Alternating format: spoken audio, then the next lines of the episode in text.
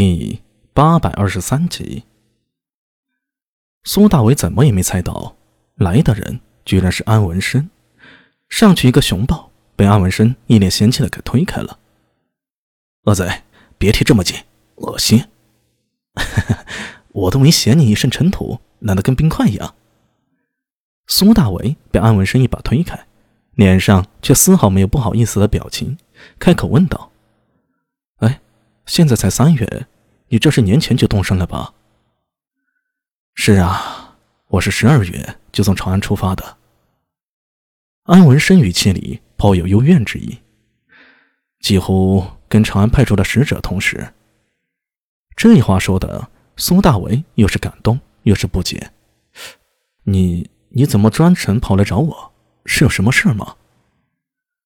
恶贼，咱们能不能坐下说话？安文生说着，也不理会苏大伟，自顾自的走到帐角，寻了块毛毡，跪坐下来。我在路上跑了三个月，腿都跑瘦了，跟着师傅都没这么赶过路啊。从长安到金山，路上实打实的有三到四个月时间。再加上他出发的时候是冬季，寒冬凛冽，这一路啊着实不易。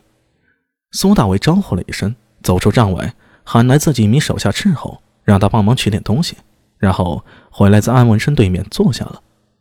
哎，老安，快说说出什么事了？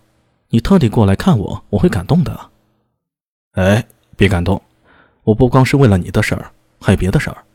我师傅让我跑一趟，我只是顺路来看看你。呃，苏大伟愣了一下，心中寻思：看元首陈大安文生经常没事的就往西域跑，这对师徒究竟在搞什么？总不能是在走私吧？以安家的权势，要运点什么货，跟商队说一声不就完事儿了？也用不着自己亲自来回跑，也不可能是取经吧？没听说，倒是要向西域取什么经的。虽然后世有所谓“老子画胡说”。不过，估计这年头还没这种说法。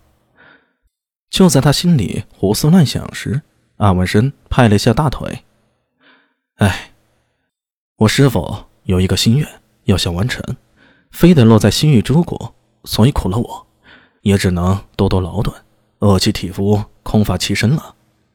呃，是什么心愿？原石想做什么呀？”他，安文生的话还没说完。就见木莲一掀，聂苏手端着木盘，盘子里放了一壶酒，两碟下酒小菜，快步走了进来。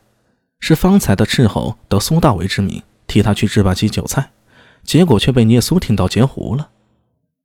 阿兄，安大兄，啊，是小苏啊！安文生一见聂苏啊，就笑了起来，笑得眉不见眼的，十分亲切。不过苏大为总觉得他这笑容。多半是看到了酒，军中弄点酒不容易啊。这是我上次得大总管赏赐的一壶酒，便宜你了。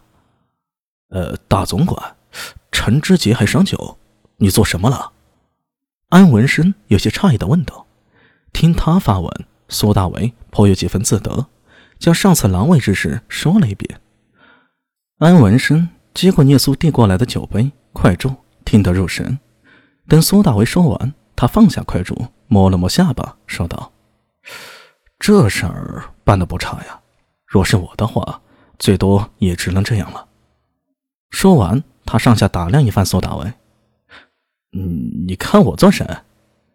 苏大为被他盯着，全身汗毛倒竖，眼神怪怪的。“呃，不是，阿米，我是觉得你这趟随军倒是没白来，行事比在长安时啊更果断了些。”我这也是被逼出来的。”苏大伟苦笑道。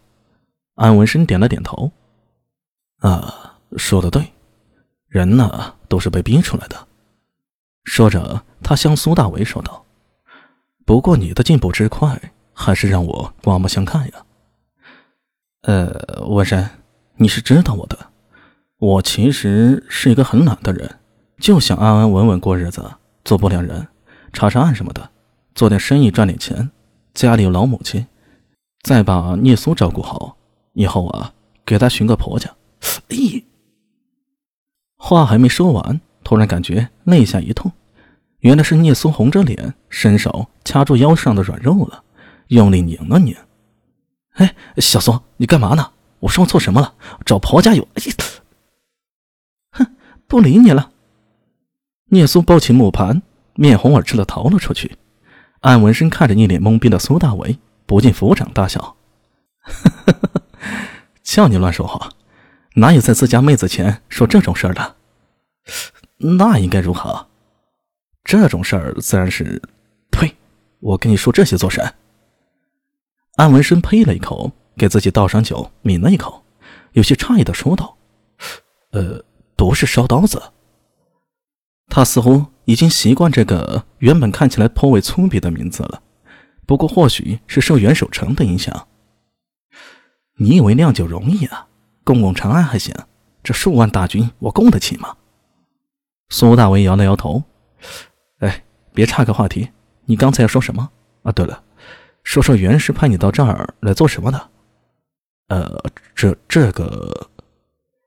安文生面皮抽了抽，挥手道。算了，不说这个，我来是有别的事和你说的。什么？